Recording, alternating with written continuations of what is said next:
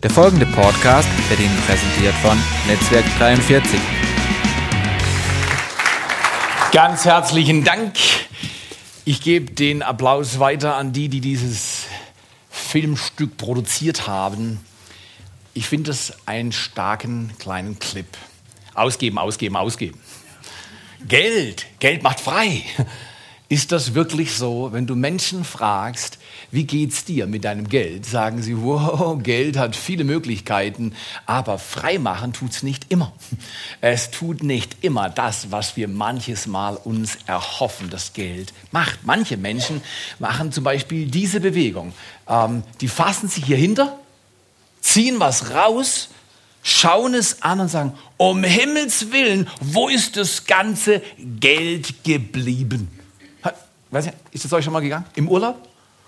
Oder eine Woche? Du gehst dann an den Bankautomat, holst dir dein Geld, steckst es rein, ganz artig, am Montagmorgen oder Samstagabend, wie auch immer. Und dann denkst du, ich habe viel Geld in der Tasche, mir geht's gut. Am Dienstagmittag schaust du in dein Portemonnaie und da ist gähnende Leere. Und du fragst dich, wo ist das ganze Geld geblieben? Der Monat läuft, läuft halb und deine Finanzen laufen leer. Wie geht das? Wie kriegt man das hin, dass man mit den Finanzen im grünen Bereich lebt? Man könnte sagen, der Euro hat, der hat ja normalerweise eine gelbe Farbe oder blau. Man sollte ihn aber vielleicht rot malen. Haben wir es doch nicht gemacht, aber wir haben für die Serie extra ein kleines äh, Symbol erarbeitet und ähm, ich finde es handwerklich noch ganz okay. Für einen Maurer, oder? Muss man sagen, hat er doch irgendwie was hingebracht. Ja, das war fast, fast zu viel. Okay, dann verbeuge ich mich auch für euch. Okay. Aber während der Serie geht es um den Euro. Und der Euro scheint rot zu laufen, anzulaufen. Richtig oder falsch?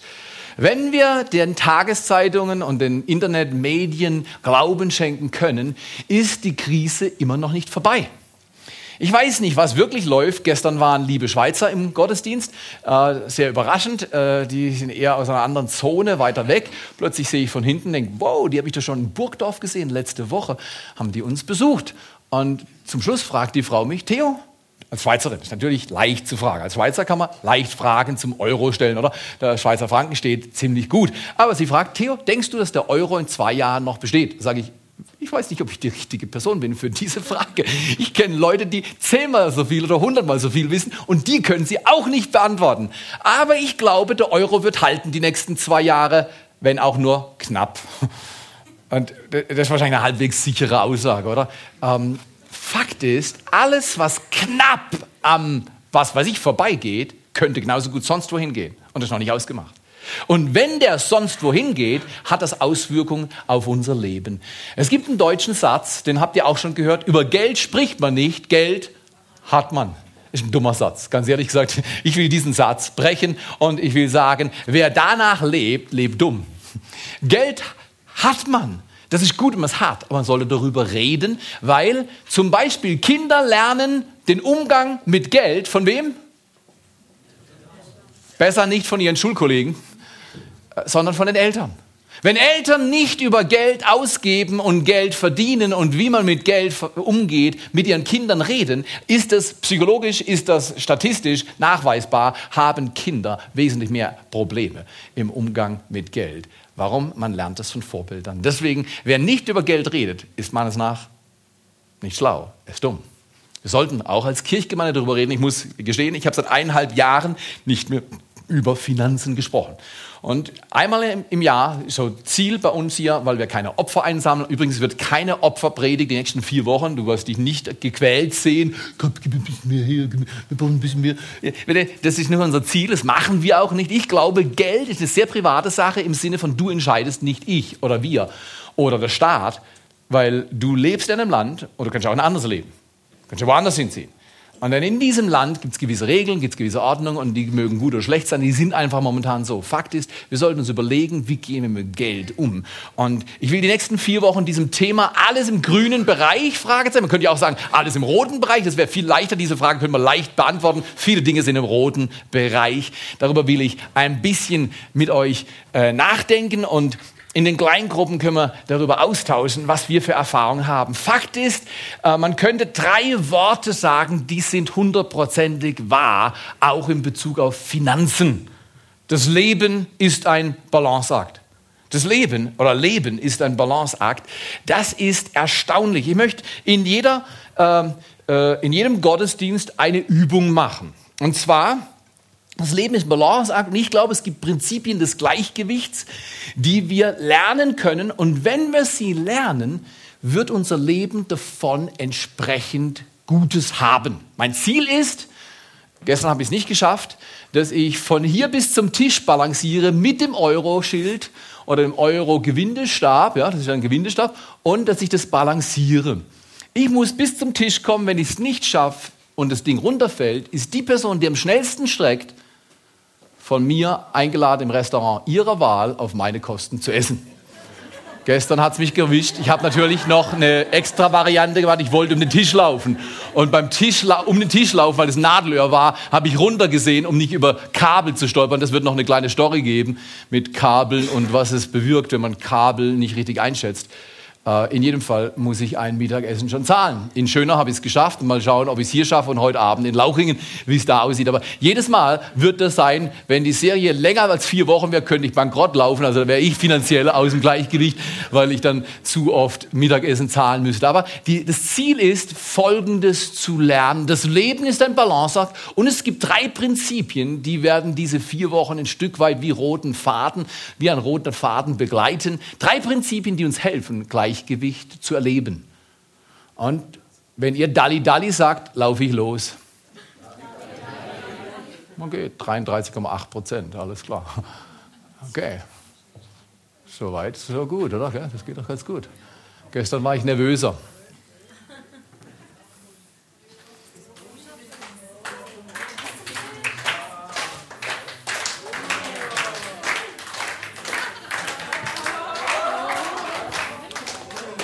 Okay, ich hab's. Heute habe ich es geschafft. Das Leben ist wirklich ein Balanceakt. Und genauso, das war jetzt äh, keine vorgemachte äh, Übung, sondern das war live. Äh, ich habe hier verschiedene Prinzipien beachtet, um das zu schaffen. Das kann man nämlich nicht einfach machen, sagen, so, Leben ist doch easy, das kann ich immer schaffen. Da, manche Leute sagen das, aber das ist gar nicht so leicht. Geht man mal ein paar Jahre oder Jahrzehnte durchs Leben, dann siehst du, dass das Leben wirklich ein Balanceakt ist und dass es gar nicht leicht ist, die Balance zu halten. Das erste Prinzip, das uns befähigt, etwas zu balancieren, nenne ich mal den korrekten Bezugspunkt. Ihr habt gesehen, ich habe ganz kurz meine Regel unterbrochen und dabei hätte ich fast Schaden gelitten. Ich habe nämlich unten auf die Kabel von der Soundeinrichtung geschaut, um nicht zu stolpern oder einzuschlaufen. Ansonsten, wo war mein Blick? Oben. Konzentriert nach oben, so ist das. Wenn du nach oben schaust, hast du eine Chance, das zu halten. Wieso? Ich kann doch auch da runterschauen. Ich kann doch einfach, spür das doch. Nee, ich spür das nicht. Der korrekte Bezugspunkt ist der Schlüssel beim Balancieren. Ich war mal in Florida vor 25 Jahren und war bei so einer Vorführung, da war mit einem richtig starken Motorboot, hat hat, also das sind glaube ich 10 oder 15 Leute gezogen worden und das hört sich nicht schlimm an, aber die waren in vier Etagen aufeinander gestapelt. Und die sind während der Fahrt aufeinander draufgestiegen und irgendwann oben. Und man sagt, Leute, die balancieren, zum Beispiel in Pyramiden, der Schlüssel für dich oben auf den Händen oder Schultern deiner äh, Person zu stehen, die dir Standort bietet, ist nicht auf die Schulter schauen und ständig mit dir reden, hey, du bist sicher, oder? Du, du hältst mich, du hältst mich, hältst mich. Nee, nee, überhaupt nicht. Um balancieren zu können in dieser Höhe, musst du dir einen Fixpunkt suchen, auf den du schaust. In dem Fall wahrscheinlich im Wasser, weil alles sich bewegt. Das ist das Motorboot. Du schaust aufs Motorboot, da gehst du gut. Was? Du schaust nicht runter? Ah, ah, du schaust auf dein Ziel. Du schaust aufs Motorboot. Dein Bezugspunkt ist der Schlüssel. Dann, was habt ihr noch gesehen? Während ich balanciert habe, mache ich was Zweites, oder? Ich schaue nach oben, aber unten tue ich was. Aha, der zweite, das zweite Prinzip des Gleichgewichts ist Korrektur und zwar konstante Korrektur. Das, ja gut, ich habe jetzt einmal habe ich es korrigiert und jetzt ist es nicht mehr so wichtig. Aha, bumm, dann ist es weg. Das Leben bleibt nur in Gleichgewicht, wenn es ständige Korrektur erlebt. Aber Korrektur ist für uns alle nicht angenehm, oder? Ich habe mal gehört, ein moderner äh, Transatlantic Jet, also du kannst mit dem 10.000 Meilen vielleicht fliegen, von hier nach Australien, ist 99 Prozent der Zeit, der Flugzeit, vom Kurs abgewichen. 99 Prozent ist dieser Flieger nicht auf Kurs. Aber er kommt immer an, also fast immer, äh, kommt fast immer an aus einem Grund. Ständige Korrektur, konstante Korrektur. Der Autopilot, der, der, die minimale Abweichung korrigiert er wieder, dass dieser Flieger den Kurs hält. Aber der ist nie wirklich auf Kurs. Ist das nicht wie unser Leben? Manche Leute sagen zu mir, das ist so mühsam zu leben. Es ist so mühsam, das Leben ordentlich zu führen. Es ist so mühsam, zur Kirche zu gehen. Es ist so mühsam, für Gott zu leben. Richtig, manche Aspekte sind mühsam. Es wird mühsamer, wenn man nicht korrigiert.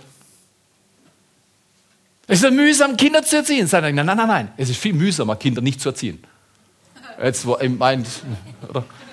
Uh, es ist so mühsam, Geld zu verdienen. Weißt du was? Es ist viel mühsamer. Geh mal irgendwo nach Mosambik mitten in den Busch und schau mal, wie es aussieht, wenn man kein Geld verdienen kann. Es ist mühsam, Geld zu verdienen, überhaupt keine Frage. Aber es ist noch mühsamer, wenn man die Gelegenheit gar nicht hat. Okay, erstes Prinzip, korrekter Bezugspunkt. Gleichgewicht im Leben hat was mit Bezugspunkten zu tun. Ich will euch heute am Ende der Predigt einen Bezugspunkt sagen, der von der Schrift absolut abgedeckt wird. Lest euch einen Text. Und dieser Bezugspunkt ist unglaublich hilfreich und er ist super einfach und er hört sich gar nicht geistlich an. Erstaunlich. Zweites Prinzip, um Gleichgewicht im Leben zu bewahren, ist konstante Korrektur. Und das dritte ist, ich glaube nicht, dass das Leben ein Zyklus ist wie ein Kreislauf. Und dann fängst du immer wieder an und immer. Ich glaube, das Leben ist eine Strecke. Gott wählt das Leben zu wählen für dich und für mich mit der Geburt. Mit der Geburt läuft der Balanceakt los, oder? Äh, ich kann mich noch erinnern, als unsere Tochter geboren wurde, da kam sie raus, hat sofort das Köpfchen gehoben und dann habe ich gemerkt, aber das Köpfchen hebt sich und dann sackt es wieder ab. Und dann hebt sie es wieder neu hoch, die muss schon gleich am ersten Tag ihr Köpfchen balancieren. Man könnte denken, das war fies, oder? Die ist noch nicht mal ein Jahr alt, man muss sie schon balancieren. So ist das Leben. Und in diesem Leben ist es unglaublich hilfreich, wenn wir Balanceakt, Bezugspunkt haben, wenn wir ständige Korrekturen machen und wenn wir drittens, um Gleichgewicht zu haben, klare Ziele haben. Mein Ziel ist, bis zum Tisch vorzulaufen. Ja? Das sind Hindernisse. Man könnte ja sagen, ja, das ist aber schwierig. Richtig. Die Frage ist nicht zu stellen, ist es schwierig oder nicht. Es ist schwierig. Die Frage ist, willst du das Ziel erreichen oder nicht? Und wer das Ziel erreichen will, ich glaube, der wird in dieser Serie nicht hören, hey, die Kirche will mehr Geld. Das ist leider irgendwie ein Vertreter Perspektivpunkt von Menschen, die meistens nicht zur Kirche kommen, sondern ich glaube, dass die Kirche nicht mehr Geld braucht. Ich glaube, dass der Kernsatz, den ich am Ende der Predigt rauslasse, viel wichtiger ist. Ich glaube auch nicht, dass die Kirche mehr Geld will. Ich glaube, sagen zu können, Gott will dein Geld. Das ist aber ein unverschämter Gott. Aber ich, ich habe die Bibel viele Male durchgelesen und ich komme zu diesem Schluss. Und ich werde euch heute erklären, wie das ist. Und das ist auch so, wenn man über Geld spricht, werden Leute nervös. Und ich werde dir beweisen, dass man über Geld sprechen kann und Leute nicht nervös werden. Die nächsten vier Wochen, total entspannt. Ich glaube, wir lernen was, wie wir unsere persönlichen Finanzen. Ich werde mit Sicherheit nicht viel dazu sagen können, wie wir Euro-Finanzkrise wählen oder äh, wählen, aus ihr rauszukommen. Ich habe keine Ahnung. Ich habe mich nur gewundert. Ich lese äh, natürlich einiges äh, im Laufe einer Woche und ich weiß nicht, ob, ihr, ob euch ESM etwas bedeutet. Das ist also nicht der neue Discounter bei dir äh, in der Straße um die Ecke. ESM ist ein ziemlich schwergewichtiges Teil. Das ist der europäische Stabilisierungsmechanismus. Und dieser umfasst anscheinend 700 Milliarden und sie überlegen, ihn aufzustocken. Es wurden gerade 500 Milliarden von der Europäischen Bank an andere Banken ausgeteilt oder zumindest Kreditzusagen gemacht. Und die Zeitung schreibt, viele dieser Banken sind alles andere als stabil im Gleichgewicht. Aber riesige Summen werden an sie versprochen. Wenn wir denken, wir sind das Schlimmste durch, ich glaube, wir täuschen uns. Die Spannung ist nach wie vor. Und ich glaube, die wenigsten Menschen wissen, wohin die Reise geht ist es dann nicht unglaublich gut zu wissen, dass Gott weiß, wohin die Reise geht und dass wer nahe bei ihm ist, die Reise immer erfolgreich schaffen kann. Ich finde das unglaublich tröstlich. Was mich sehr nervös gemacht hat, dass diese riesigen Summen von einem Gremium der europäischen, ich weiß nicht, ob du das weißt, der europäischen Finanzminister äh, verwaltet werden und die haben sich ein Expertengremium gewählt und die verwalten das. Und wo jetzt momentan das große Theater ist, ob die das ohne den Bundestag abstimmen und entscheiden dürfen. Und ich sage dir ganz ehrlich, wir haben riesige Entscheidungen zu treffen. In diesem Land werden sie getroffen und die haben Auswirkungen. Wir wissen gar nicht, was wirklich läuft. Die wesentlichen Leute, die sind nicht in der Tageszeitung zu sehen und die drehen an Schrauben, die dich und mich beeinflussen werden. Wisst ihr was? Was unser Teil ist, ist, wir können lernen, unsere Finanzen zu balancieren, private Finanzen, persönlich, unser Leben lernen zu ordnen, weil ich glaube, das ist immer richtig in guten wie in schweren Zeiten. Und da wird so der Hauptherzschlag dieser Serie hingehen. Wie kann man im grünen Bereich leben und wie kann man die Frage, wo ist das ganze Geld geblieben, einfach abschalten? Diese Frage kann man besiegen. Die Frage musst du dir nie wieder stellen, wo ist das ganze Geld geblieben. Wenn diese drei äh, Prinzipien des Gleichgewichts für dich etwas werden, was du umsetzt. Man könnte nämlich sagen, die Missachtung eines der drei Prinzipien hat beim Balancieren sofortige Auswirkungen, beim Umgang mit Geld keine. Eine Sekunde nicht aufgepasst, geht das Schild nach Süden. Klarer Fall. Bei Geld, ich sage dir ganz ehrlich, kannst du Jahre oder Jahrzehnte miss Handlung, Missbrauch, unguter Umgang mit Geld kann unbemerkt an uns vorbeigehen. Weißt du, wie es geht? Billiges Geld. Billiges Geld macht es möglich, hat es uns möglich gemacht in den letzten Jahren, äh, alle möglichen Dinge zu haben, ohne wirklich den Gegenwert zu haben. Jetzt magst du sagen, für mich ist es kein Thema, dann wunderbar, aber ich sage dir, es ist ein Thema für viele, viele, viele Menschen in diesem Land und es ist ein Thema, das wir als Kirchgemeinde auch miteinander ansehen sollen. Warum? Weil die Bibel spricht weniger über Geben und viel mehr über Umgang mit Geld. Fand ich hochinteressant. Jesus hat die meisten Gleichnisse, die Jesus wählt, haben in irgendeiner Weise mit Haushalterschaft zu tun. Verwaltung von Ressourcen. Wie gehe ich mit den Dingen um, die mir anvertraut sind? Das heißt, die Bibel ist voll davon. Und äh, wir müssen einfach verstehen, dass äh, Kinder lernen Umgang, zum Beispiel bei uns war, klar, mein Vater ist früh gestorben, meine Mama hat vier Kinder gehabt, die musste sie versorgen, hat keinen guten Job gehabt, wollte zu Hause bleiben und so weiter, äh, für uns da sein. Das war immer dünn. Aber wisst ihr was? Wir haben von Anfang an gelernt, hier habt ihr Geld, dieses Taschengeld, und dieses Taschengeld wurde nicht kontrolliert, aber es wurde begleitet. Das heißt, wir haben immer ehrlich darüber gesprochen, was wir mit unserem Geld machen wollen. Ich war immer erstaunt, wenn meine Schulkollegen in die Schule kamen und die haben die fetten Süßigkeiten dabei gehabt. Meinst du nicht, dass ich auch Bock gehabt hätte, das Zeugs zu essen? Und ich hatte das Geld zu Hause. Aber weil ich mit meiner Mama über den, die Art des Umgangs vom Geld gesprochen habe, habe ich mir halt nicht die fetten Süßigkeiten gekauft und mit meinem Taschengeld was anderes angestellt. Heute stellt sich raus, die fetten Süßigkeiten kriegt man dann sowieso noch, weil das ist dann nicht mehr so schwierig heutzutage. Ja? Aber wenn du als junger Mensch lernst, falsch umzugehen mit Geld, wird das noch Auswirkungen als Erwachsener haben. Und diese Gewohnheiten zu kontrollieren, zu ordnen, ist gar nicht so leicht. Das Letzte, was ich in dieser Serie machen will, die vorne auf der Bühne stehen, ist immer so, wenn jemand vorne spricht, dann impliziert das, der weiß, wovon er spricht. Nicht zwingend. Wenn ich von der Bibel spreche, glaube ich, dass ich manches verstehe. Und von äh, den Prinzipien, die ich euch weitergebe, glaube ich auch, dass ich einiges gelesen habe und mir das erarbeitet habe. Manches lebe ich seit Jahrzehnten, von daher habe ich ein gewisses Verständnis aber ich will garantiert nicht rüberkommen. Deswegen stehe ich jetzt bewusst auch nicht auf der Bühne, ja, von unten. Ich bin einer von euch. Ich muss meine Finanzen auch balancieren. Ich habe auch Herausforderungen. Wir haben Herausforderungen, da geht mal dies oder jenes oder so oder so und dann musst du nachsteuern, oder? Und manchmal sieht es doch so aus, als wenn es heißt, wow, das Ganze funktioniert nicht. Ich glaube, es funktioniert. Jetzt, wir haben die Erfahrung gemacht, Aline und ich, in 25 Jahren Ehe, dass das Thema Geld eigentlich kein großes Thema war. Und ich bin sehr dankbar. Aline hat eine ganz ähnliche Erziehung genossen wie ich. Deswegen, da passen wir sehr gut zusammen. Und wir waren, wir, wir waren über wesentliche Entscheidungen, was Finanzen oder die Ausrichtung unseres Lebens angeht, da haben wir keine, wir haben mehr mit den Kleinigkeiten zu tun. Weiß nicht, da noch jemand? Ja, okay, alles klar. Die Kleinigkeiten, die haben es manchmal in sich und da kann man durchaus unterschiedlicher Meinung sein. Aber das Prinzip Umgang mit Geld, da sind wir ähnliche Dinge gelehrt worden. Das hat uns sehr gut getan. Ich möchte euch etwas erklären und zwar, man könnte sagen, wie läuft es mit dem Geld? Das Geld hat, läuft nach gewissen Prinzipien. Ich habe über Gleichgewichtsprinzipien geredet. Ich möchte euch eine Gesetzmäßigkeit von einem äh, kreierten Wesen erzählen, 1900 1881, glaube ich, hat ein Italiener, ich weiß nicht, wie er heißt, aber er hat von einem, einem Holzbengel etwas angefangen zu erzählen. Manche wissen schon, von wem ich jetzt spreche. Der Holzbengel heißt Pinocchio. 1941 hat man dann einen Film gemacht, der heute noch unter die 100 besten Filme der Welt gezählt wird über Pinocchio.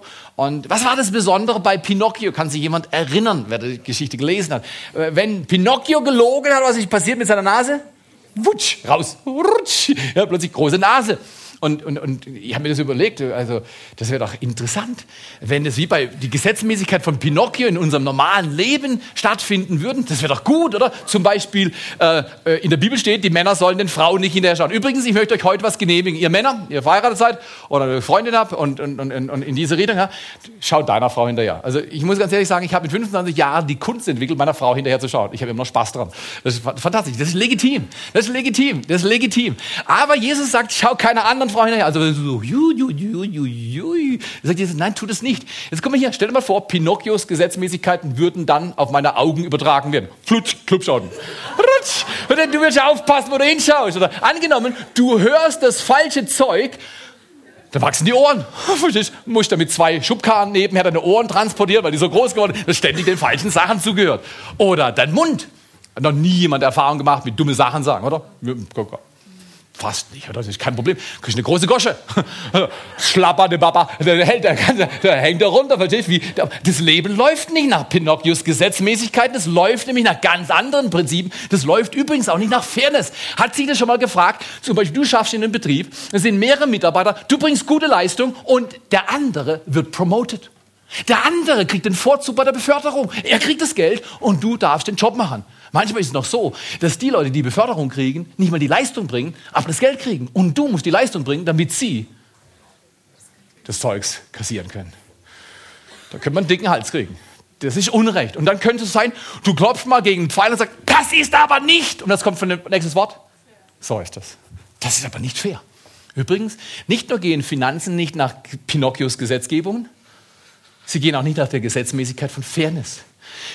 Mao, Lenin, Marx, andere haben versucht, Finanzen fair zu gestalten durch nationale oder überregionale Kontrolle von Ressourcen. Hat es geklappt? Ich glaube, wir können heute am Anfang des 21. Jahrhunderts sagen, das 20. Jahrhundert war auch ein großer Versuch, Finanzen fair zu gestalten. Und wir lesen in den Geschichtsbüchern, das ist nicht geglückt. Deswegen ist soziales Engagement auf individueller Basis unglaublich hilfreich, weil die Länder schaffen es alleine nicht. Wunderbar, was die UNO tut, aber ich glaube, das reicht nicht, den Welthunger zu besiegen. Ich glaube, die Menschheit kann den Welthunger besiegen. Auf individuell motivierter, kollektiver Basis können wir Leid zumindest stark reduzieren. Und ich glaube, die Kirche hat einen riesen Auftrag. Wenn man die Geschichtsbücher schaut, schau mal nach Südafrika, was sich da entwickelt hat über die letzten Jahrzehnte. Äh, man mag Nelson Mandela nennen als Namen, garantiert. Nelson Mandela hat viel bewirkt. Aber wisst ihr was? Ich war in Südafrika, habe mich mit vielen Leuten unterhalten. Die Kirche in Südafrika war ein Schlüssel in der ganzen Entwicklung. Vielleicht mag das arrogant klingen, aber Fakt ist, die Kirchen in Südafrika haben sich aufgestellt, um diese Dinge zu verändern. Okay. Fairness erwartet nicht Fairness. Den Satz, das finde ich aber nicht fair. Sie hat nicht mehr gestreckt als ich in der Schule und sie hat eine bessere mündliche Note als ich. Das ist doch nicht fair. Erwartet nicht Fairness. Weißt du was? Du, du sprichst nicht böse über andere, aber andere sprechen böse über dich. Ist das? Nee, ist nicht fair. Erwarte nicht Fairness von dieser Welt. Du wirst enttäuscht. Ich glaube, Finanzen werden nie fair werden. Manche haben mehr und manche haben weniger. Wir sollten uns überlegen, wie Finanzen funktionieren. Ich glaube, Geld folgt nicht dem Prinzip von Fairness, sondern dem Prinzip von Saat und Ernte. Ah. Jetzt, und es ist nicht fair. Manche haben mehr Saatgut und die haben mehr Ernte. Und sind die besser, schöner, mag Gott die mehr? Überhaupt keine Frage, das ist nicht der Fall. Aber Fakt ist, es funktioniert nach Saat- und Ernteprinzip. Saat und Ernte übrigens hat für mich zwei Z-Worte. Einmal, Saat und Ernte braucht Zeit und dann kommt Zuwachs. Ich sähe jetzt und ernte später. Das ist der Grund, warum viele Menschen mit Säen so große Probleme haben. Jetzt säen ist immer mühsam, weil ich jetzt von einer Substanz nehme, die ich für was anderes genauso gut verwalten könnte. Aber die Bibel lehrt uns das. Ich lese gleich einen Text. Wahrscheinlich der zentralste Text im Neuen Testament zu diesem Thema ist im, in der Bergpredigt. Also klar, oder Jesus spricht einmal die, die dichtesten Worte, die Jesus gesprochen hat, meines nach, was die Ordnung des menschlichen Lebens angeht, ist die Bergpredigt. Da ist so viel in diesen Kapiteln, Matthäus 5, Matthäus 6 und Matthäus 7, ist so viel zu entnehmen. Okay. Fairness können wir abschreiben. Das heißt nicht, dass wir unverantwortlich mit Ressourcen umgehen sollen, aber Fairness können wir abhaken.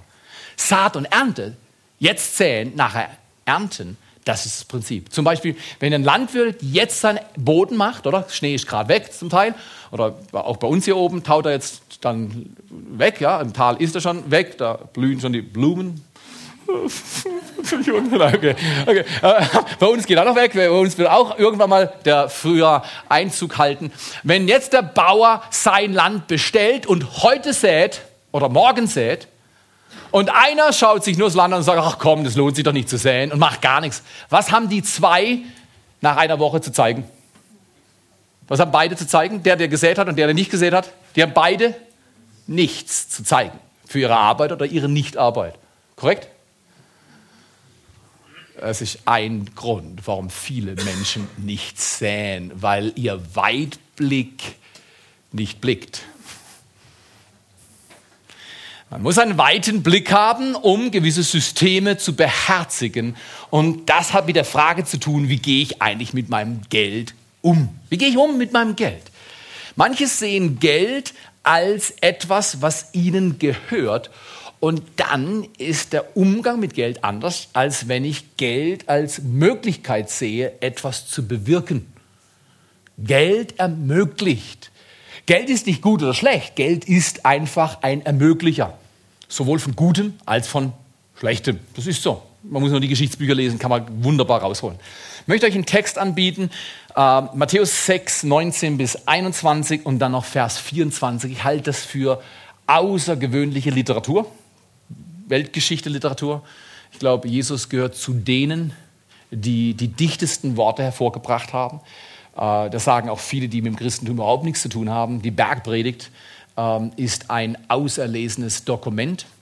Und ähm, ich möchte euch einen Abschnitt vorlesen und ich glaube, dieser Abschnitt ist absolut kostbar. Wir sollten vielleicht diese Woche oder die nächsten Tage uns Zeit nehmen, diesen Text zu lesen. Ich weiß nicht, wie oft ich diesen Text gelesen habe. Ich, rituell lese ich diesen Text mehrfach im Jahr, aber, äh, oder einige Male. Ähm, aber über die 34 Jahre, wo ich jetzt vorsätzlich in der Bibel lese, ich kann dir nicht sagen, wie oft ich diesen Text gelesen habe. Und ich ging an die Predigtvorbereitung ran und dachte, bin mal gespannt, was ich über diesen Text noch lerne. Und ich war total verblüfft, was es in mein Leben hineingesprochen hat und was es mich bereichert hat, in diesem Text zu lesen. Okay, da sehen wir in Matthäus 6, 19 folgende Worte. Sammelt, Jesus spricht, sammelt nicht Schätze auf der Erde, wo Motte und Fraß zerstören und wo Diebe durchgraben und stehlen Oh, das haben wir jetzt gesehen, oder? Wer hätte 2008 im Frühjahr gedacht, was passieren würde im Laufe des Sommers und dann Herbst 2008?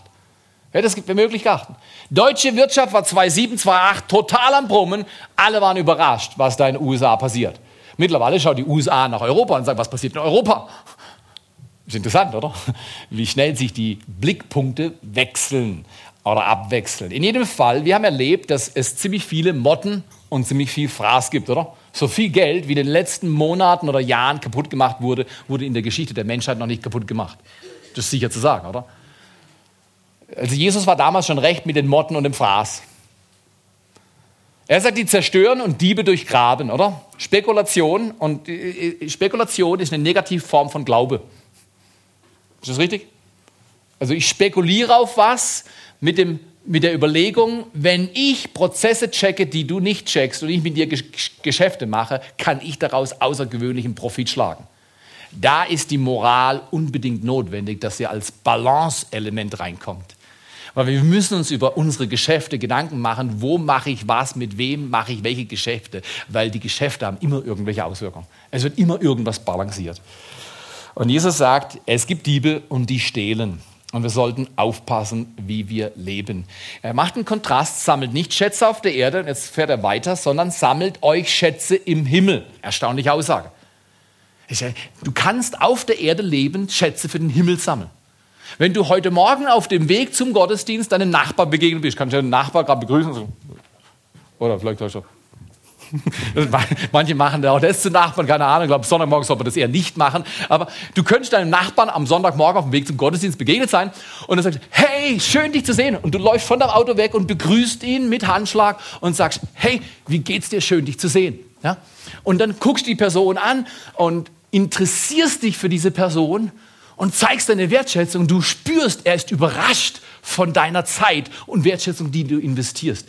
Und es öffnet sich eine kurze drei Minuten Unterredung und du gehst weg und fühlst dich gestärkt durch diesen bewussten Akt, etwas Nettes zu sagen über jemanden und die Person läuft weg. Und oh, schön, hoffentlich kommt das heute nochmal vor. Und wir alle, wir haben nicht zu viele Menschen, die uns Gutes tun. Richtig oder falsch? Weißt du, was stimmt? Du hast einen Schatz gesammelt für die Ewigkeit. Du bist gut zu einem Menschen, Gott speichert das.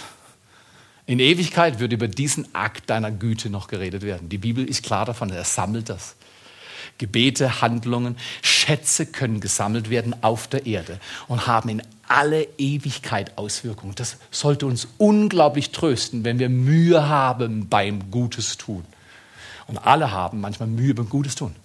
Galater 6, Vers 9 sagt, Werdet nicht müde, matt beim Gutes tun. Es wird eine Ernte kommen, wenn wir nicht ermatten. Jesus sagt, sammelt nicht Schätze auf der Erde. Das heißt, er sagt nicht, habt nichts auf der Erde. Aber die Intention, Schätze zu sammeln, richtet er in den Himmel und nicht auf die Erde. Hochinteressant bei der Verwaltung von Ressourcen und Finanzen. Warum? Weil im Himmel gibt es keine Diebe, keine Motten, kein Fraß. Er hat da oben gelebt, die Ewigkeit, oder?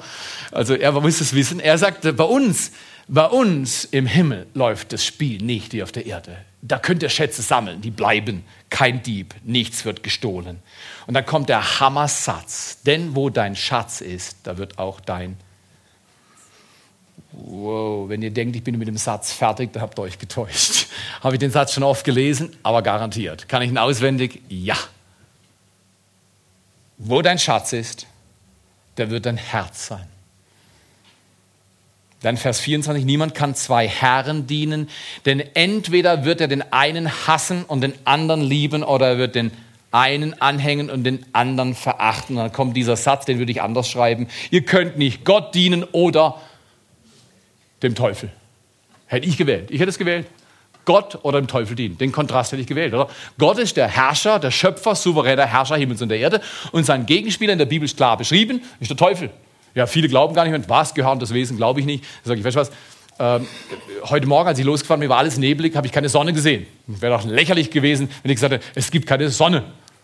Richtig. Nur weil ich sie nicht sehe, kann ich nicht sagen, es gibt es nicht viele Dinge existieren, die wir gar nicht wissen, dass sie existieren. Deswegen muss man sagen, ich weiß es nicht. Aber ich hätte gesagt, du kannst nicht Gott dienen und dem Teufel.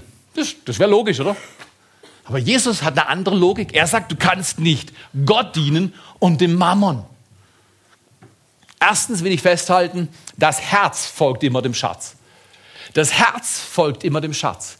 Wir denken, wenn ich in den Gottesdienst gehe, in die Kleingruppe gehe, wenn ich die Bibel lese, wenn ich bete, vielleicht denken wir, ach, das wird alles gut. Nicht unbedingt. Unlängst hatte ich die Möglichkeit gehabt, jemand was zu geben. Und dann habe ich, ja, oh, das ist so schön. Das ist so schön. Das ist zu schön für dich. Ich dachte, ja, doch, vielleicht soll ich es doch geben. Dann, ich, also ich, ich wollte es wirklich geben. Und dann habe ich festgestellt, dass der Schein klebrig war. Ich bin gegangen, der, der klebt. Ich bin überzeugt, der hat Kleber dran. Alle Scheine haben Kleber. Das ist bei den Schweizer Scheinen genauso wie bei den Euro-Scheinen. Ich habe Dollarnoten schon in der Hand gehabt, die kleben. Das ist schon mal festgestellt? Die kleben.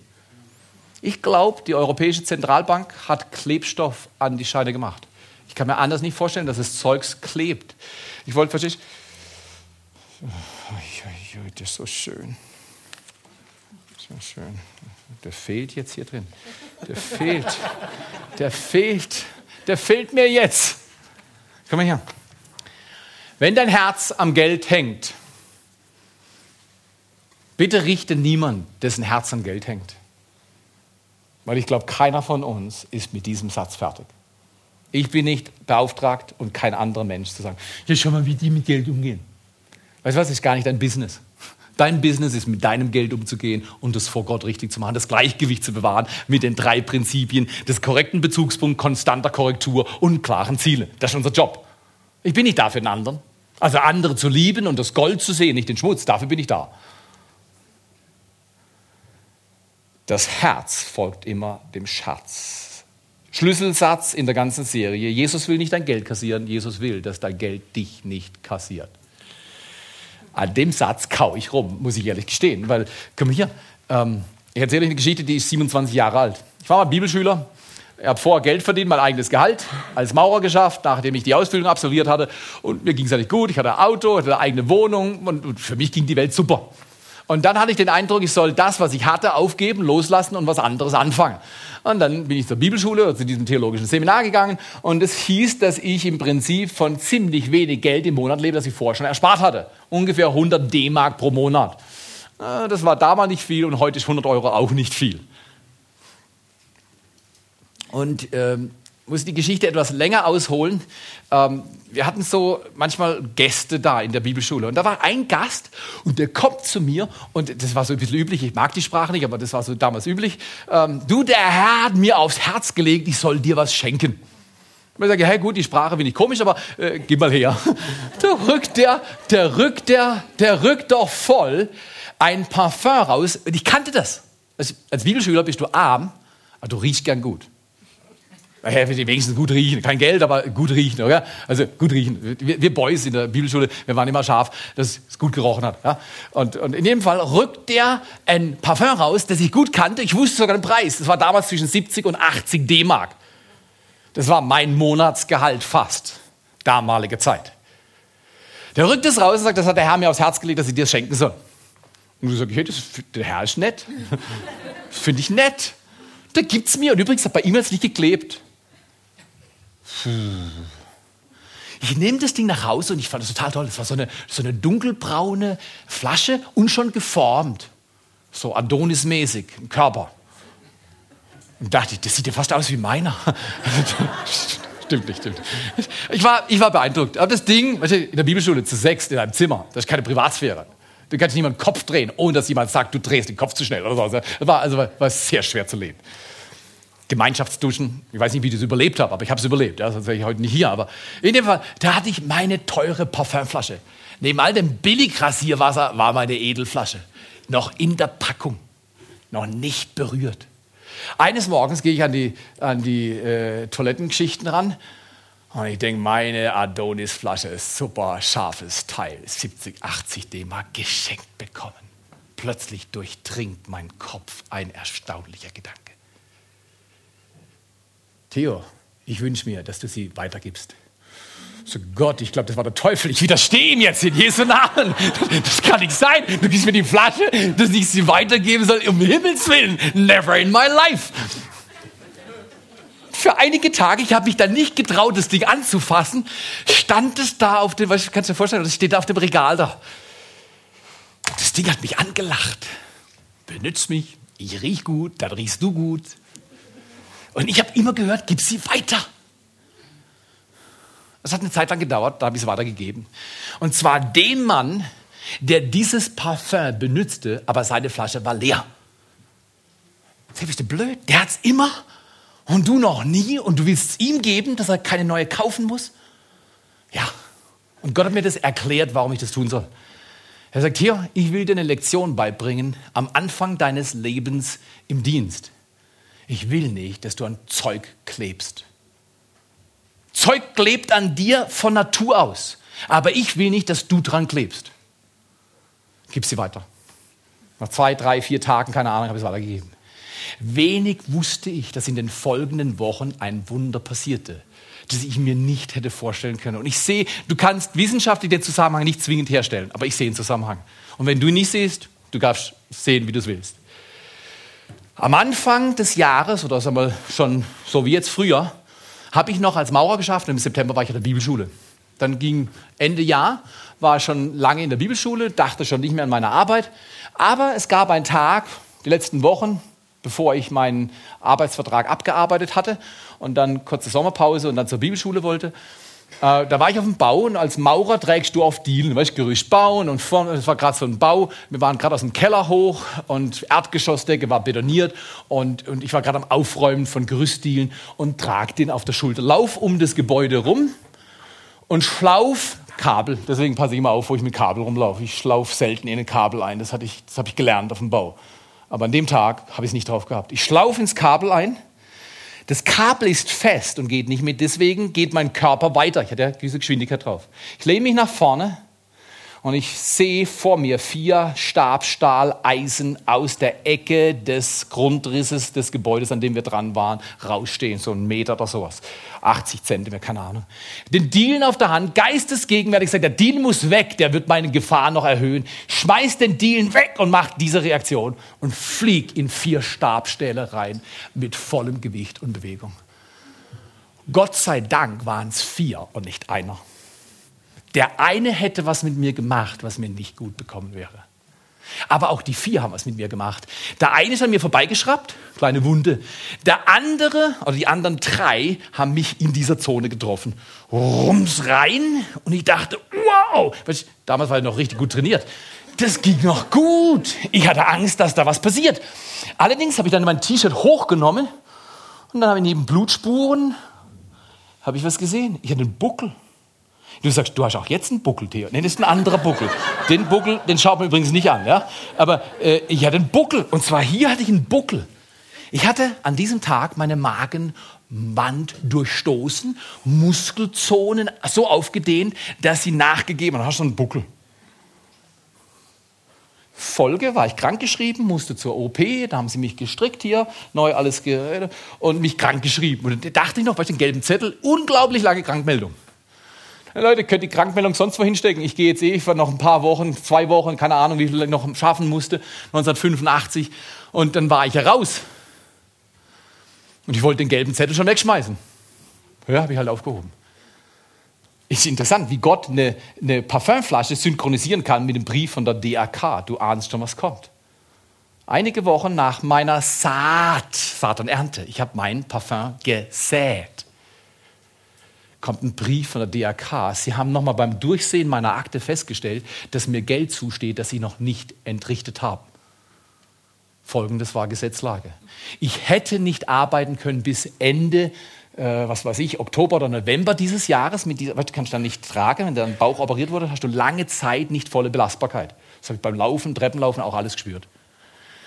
Aber ich war ja für die Arbeit, die ich tat, war ich vollkommen gesund.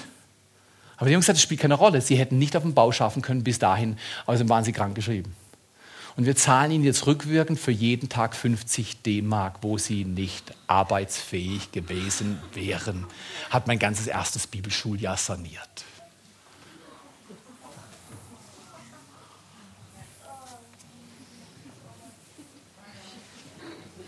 Gott kennt sein Geschäft. Er sagt, ich will, dass du deine Finanzen mit mir balancierst, wie ich will, dass man Finanzen balanciert. Sammel nicht Schätze für diese Erde, sammel sie für den Himmel. Wo dein Herz ist, ist immer da, wo dein Schatz ist. Jesus will nicht dein Geld kassieren, er will, dass dein Geld dich nicht kassiert. Ich sage diesen Satz nicht für euch, ich sage ihn für mich zuerst. Das entspannt alle von uns, oder? Wenn der Prediger meint, er ist besonders gut und er kann es jetzt rauslassen, das ist immer schlecht.